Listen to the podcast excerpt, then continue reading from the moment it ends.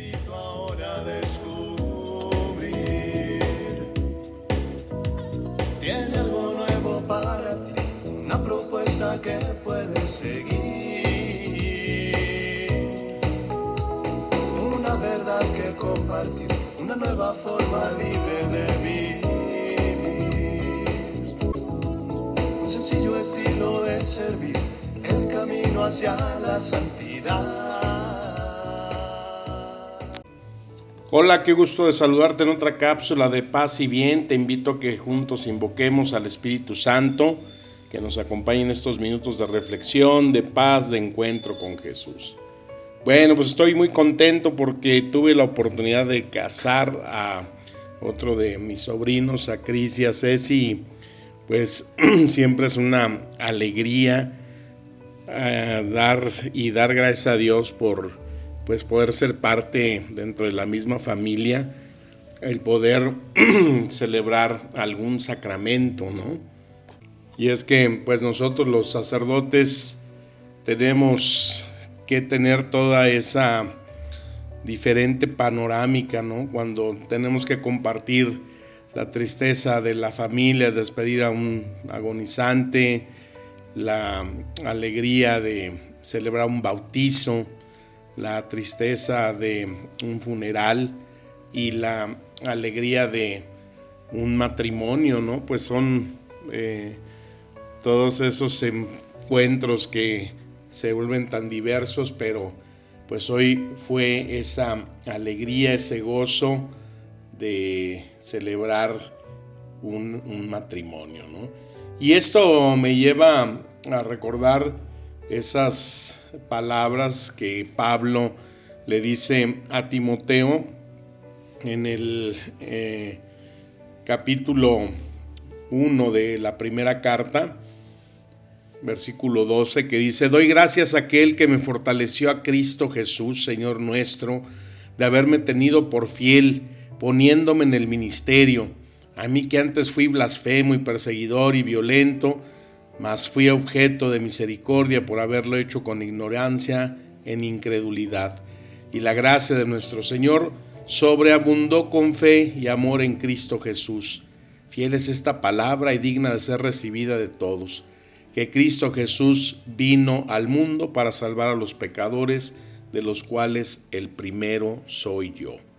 Palabra del Señor. Amén bueno, pues así como que el primero de los pecadores, pues ya, no manches, pues sabrá Dios quién será el primero o el último, pero de que pues uno es pecador, eso no lo podemos evitar. Y por eso es el imperativo, ¿no? En la vida de cómo nosotros estamos viviendo la vida al máximo o la estamos desgastando o cómo es lo que eh, pues cada día nos tenemos que enfrentar, ¿no? Porque, pues bueno, yo lo hemos dicho en otras cápsulas, pues la prioridad en, en, la vida, en mi vida, pues es buscar ser feliz. Entonces la pregunta es, ¿estás disfrutando la vida o eres de los que dejan que las circunstancias saquen provecho de las cosas? Por ejemplo, hoy lunes, ¿no? Ay, el lunes que se nos hace tan pesado, que se nos hace tan difícil, porque pues regresamos a la rutina o las cosas, los problemas que suspendimos un poquito en el fin de semana, pero que bueno, pues al contrario, no es la actitud de decir cómo eh, enfrento yo la vida con esa frase que dice, cuando la vida te presenta razones para llorar, demuéstrale que tienes mil y unas razones para reír. Pues hay que reír que es lunes. A mí, la neta, los lunes siempre se me han hecho muy pesados. Pero desde que el día que supe que nací el lunes y a las 5 de la tarde, dije, pues bueno, ya no te quejes, vive con intensidad. Y por eso, pues lleva uno a pensar ¿no? que la vida es corta y que muchas veces nosotros no la aprovechamos al máximo. Nos dejamos embuir por tanto problema, por tanta cosa que pues otros llegan a vivir la vida como venga el día y hay quienes piensan que como los días son malos, pues mejor no se hace nada, ¿no? Y qué triste es la vida que piensa que vivir es solamente existir. Ahí en la Biblia, en uno de los salmos, en el Salmo 89, en el versículo 10, dice, los días de nuestra vida son en suma 70 años y en los robustos 80, y los más de ellos son pena y vanidad, porque pronto han pasado y nos volamos. Bueno, pues muy tajante esto de los años, ¿no?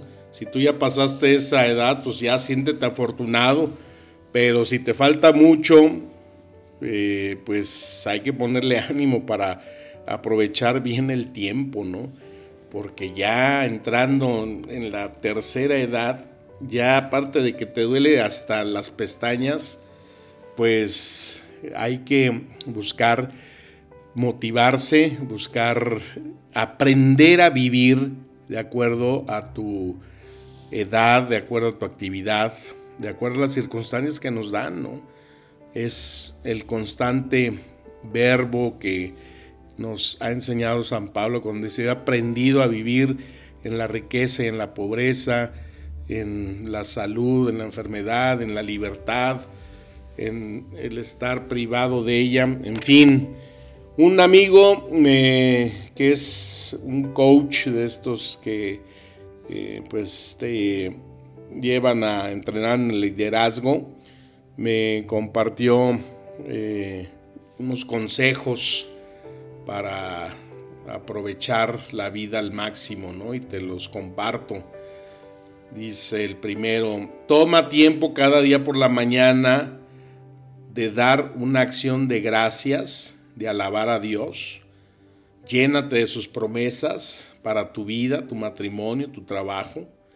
Se creará una mente fértil lista para triunfar. Porque siempre hay poder en la alabanza. Ya hemos dicho en otras cápsulas, ¿no? Lo importante que para conectarnos con Dios, para empezar esa relación, esa oración con Él, dar gracias, ¿no? Gracias desde que nos levantamos. Me acuerdo que una vez en un retiro, eh, unas personas, entre ellas había una mujer que era invidente. Y una de las dinámicas pues era el que nosotros escribiéramos por qué le dábamos gracias a Dios. Total que cuando ya llegó el momento de reunirnos para compartir, pues muchos llevaban una hoja nada más, ¿no? Y esta mujer pues llevaba eh, un, cuaderno ahí y, yo decía, bueno, pues eh, si está invidente a lo mejor no, no escribió bien, pero no, pues la sorpresa era que tenía muchas hojas escritas y de lo que me acuerdo y me impresionaba era que daba gracias, por ejemplo, le daba gracias a Dios por las sábanas con las que se dormía, que porque pues eh, le daba así una sensación muy a gusto de descanso. Le daba gracias a Dios por su cepillo de dientes, le daba gracias a Dios por la pasta de dientes, eh, le daba gracias a Dios por la ropa que se ponía, le daba gracias a Dios, o sea, de todo, de detallitos que dices, es increíble, le daba gracias a Dios que porque cuando le daba el trago a la Coca-Cola, pues ahí le salpicaban las burbujitas y eso le causaba pues una sensación muy placentera en su nariz y por eso eh, le daba gracias a Dios. Qué increíble. De veras, cuando un corazón es agradecido, todo, todo, todo es un gozo en el espíritu. Otro consejo, ten disposición clara cuando te despiertes en la mañana.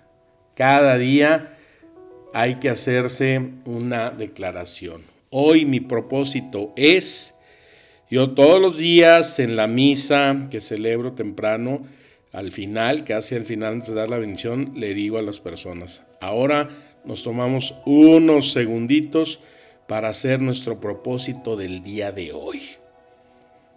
¿Te haces ese propósito cada día? Pues si lo haces, qué bueno, si no, te invito a que lo hagas. Es muy saludable porque te va a motivar, te va a dar como una guía para lo que en cada día puedas hacer. Tercer consejo, mantente positivo.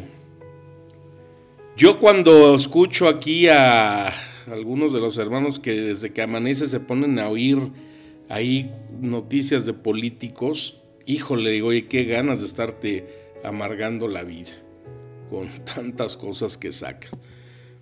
Para escuchar a los cínicos e incrédulos que creen que el éxito es imposible, o puedes saber que con fe y una actitud optimista de todas las cosas son posibles. Dios está presente, todo es posible para el que cree. ¿No? Entonces, eso nos mantiene positivos.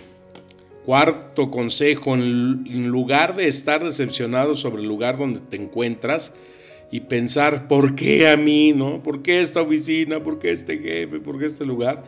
Piensa con optimismo acerca de hacia dónde te diriges, planifica lo que te falta para que, pues, si tienes una meta, puedas cada vez acercándote a ella.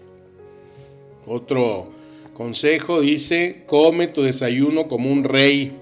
Hay vi una receta de unas pellizcadas con un huevo estrellado adentro y luego la voltean, no manches, allá en Veracruz. Con, o una torta ahogada que me comí el sábado. Ay, bendito Dios. Almuerza como un príncipe y cena como un niño colegial, ¿no? Eso nos ayuda para mantenernos más saludables. Otro consejo, transforma la adversidad en éxito al decidir que el cambio no es su enemigo, sino tu amigo, y ve cuáles son las oportunidades.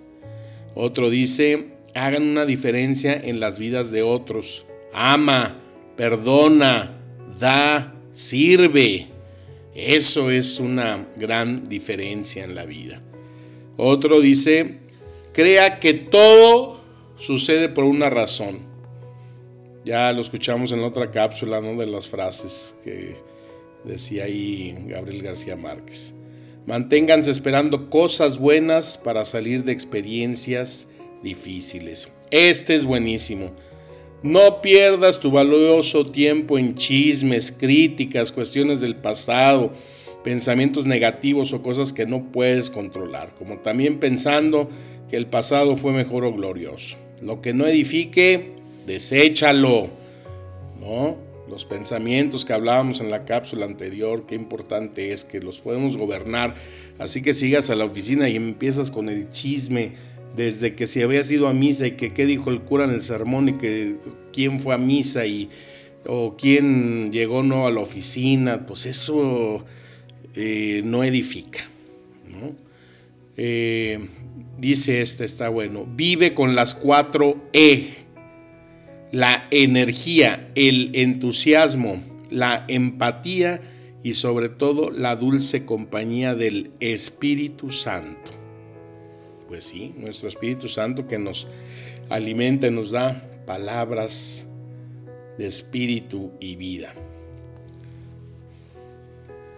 En lugar de quejarte, dice el otro consejo, busca siempre soluciones. Esa es la clave para innovar. Este es muy bueno para nuestro propio acervo. Hay que leer más libros de lo que se leyó el año pasado. Es importante siempre darle y cultivar este buen hábito de leer. Tenemos otro consejo que dice, cada día hay que centrarse en lo que se debe hacer, no en lo que tiene que hacer. La vida es un regalo, no una obligación. Otro dice, cada noche antes de ir a la cama, sea agradecido ante Dios y completa las siguientes oraciones. Estoy agradecido a Dios por, y la otra, hoy iré confiado, hoy dormiré confiado por, bueno, y esta que me encanta, ¿no? Sonreír y reír más. ¿Por qué? Porque son antidepresivos naturales. Y la última dice, disfruta el viaje. Solo tiene un viaje por la vida, así que puedes optar disfrutarlo o no disfrutarlo. Bueno, pues ahí tenemos unos buenos consejos, unas buenas recetas para iniciar nuestra semana con ánimo, con gozo, con agradecimiento y con intensidad de vivir esta vida que Dios nos da siempre como un regalo. Pues que tengas un excelente inicio de semana, que las palabras nos sigan administrando espíritu y vida. Te mando un fuerte abrazo, mi deseo de paz y bien. Amén.